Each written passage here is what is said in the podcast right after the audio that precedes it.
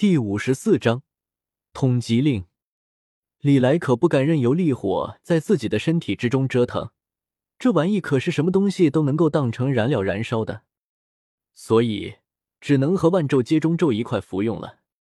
这最后被李来吞下的那一小团烈火，其实便是烈火的火种了。在位面法则的干预之下，烈火也具有了斗破世界的本土特色，比如说。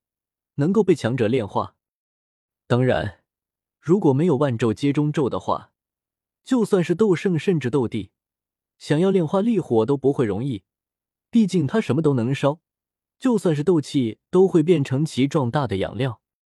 不过李来倒是不用担心这个问题，在万咒接中咒的束缚之下，烈火表现的极其的顺服。老老实实的在李来的体内，按照焚诀的行宫路线运行了一周之后，就被李来一把按进了体内的纳灵之中。下一刻，李来一挥手，指尖之上就浮现出了一抹橘红色的火焰，正是之前被李来所炼化了的烈火。烈火是斗破世界新产生的异火，原本斗破世界的异火榜上也没有它。不过。因为之前李来的不断摧残，烈火给李来带来的增幅可以说是十分的有限。在炼化了这团烈火之后，李来的修为只提升了一个小境界，从二星斗皇提升到了三星，可以说是聊胜于无了。而焚诀的品级甚至都没动弹，还维持在了地阶高级。没办法，烈火确实拥有很大的潜力。从潜力上来讲的话，他要比已知的任何一种异火都强大。但谁让他被李来炼化的时候只处于出生阶段呢？所以可想而知，其中所蕴含的能量肯定是很少的。所以相应的，能够给李来带来的增幅效果也是微乎其微。不过这并不意味这烈火就不强大了，毕竟。这玩意时，斗气大陆上绝无仅有的可净化异火，而且还相当的不挑食，逮啥吞啥。只要给他一定的时间，他是可以进化到相当可怕的程度的。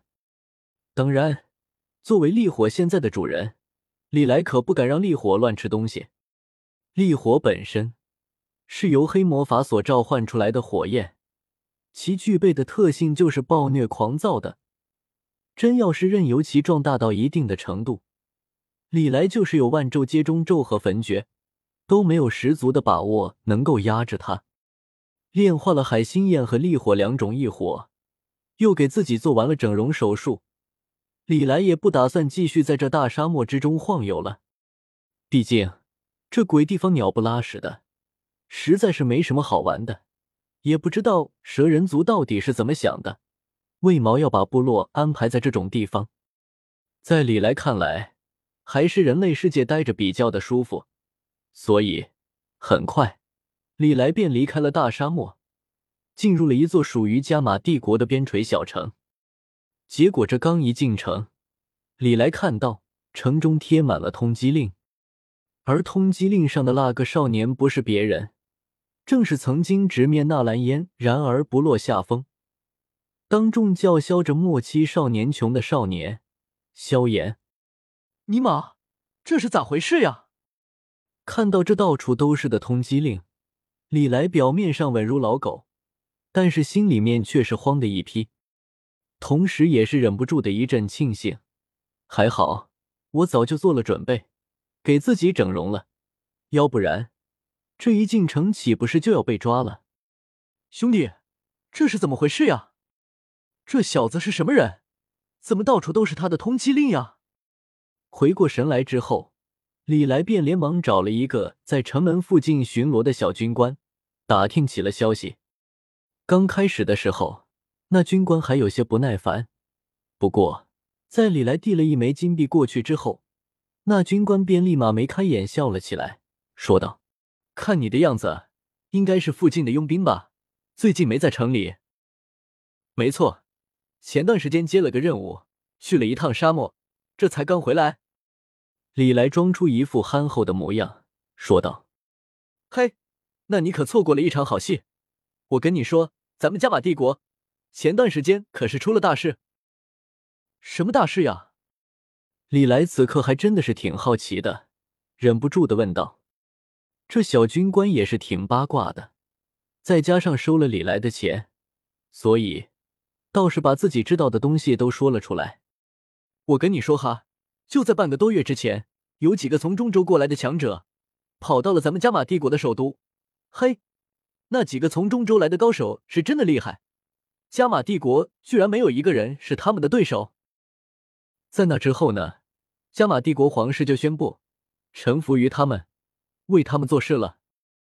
这小军官心中可没有所谓的国家概念，而且那些强者和他们之间的距离实在是太远了。